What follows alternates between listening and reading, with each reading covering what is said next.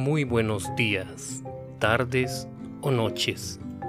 En esta ocasión vamos a leer Una gran mascota, el desafío del crecimiento personal por Jorge Berardo Aguilar Morales y Fabiola Margarita Santiago García.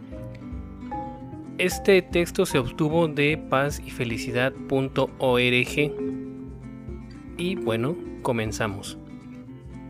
Imagina que hace mucho tiempo cuando eras niña tuviste una mascota. La amabas.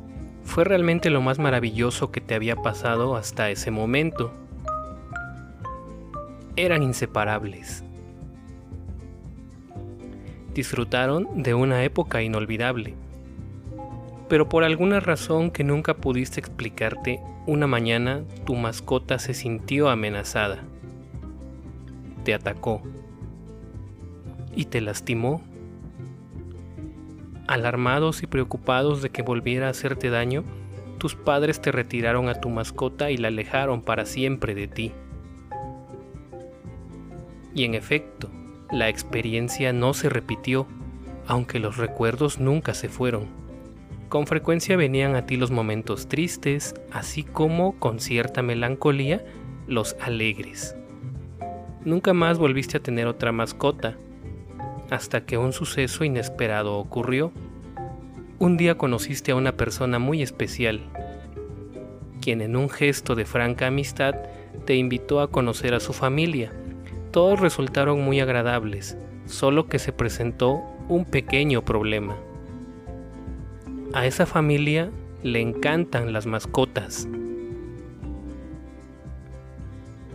Así que ahora tienes que tomar una decisión salir huyendo o quedarte y relacionarte de nuevo con la situación que por años has evitado. Si te vas, no sabrás nunca lo que hubiera pasado. Si te quedas, con todo y lo difícil que resulte, puedes intentar relacionarte de otra manera con la situación y con tus recuerdos. No será sencillo, una y otra vez te asaltarán tus pensamientos y sentimientos sobre el pasado. No importará demasiado, porque si lo decides, aún con todo, dando cada día pequeños pasos, es posible que avances en la dirección que deseas.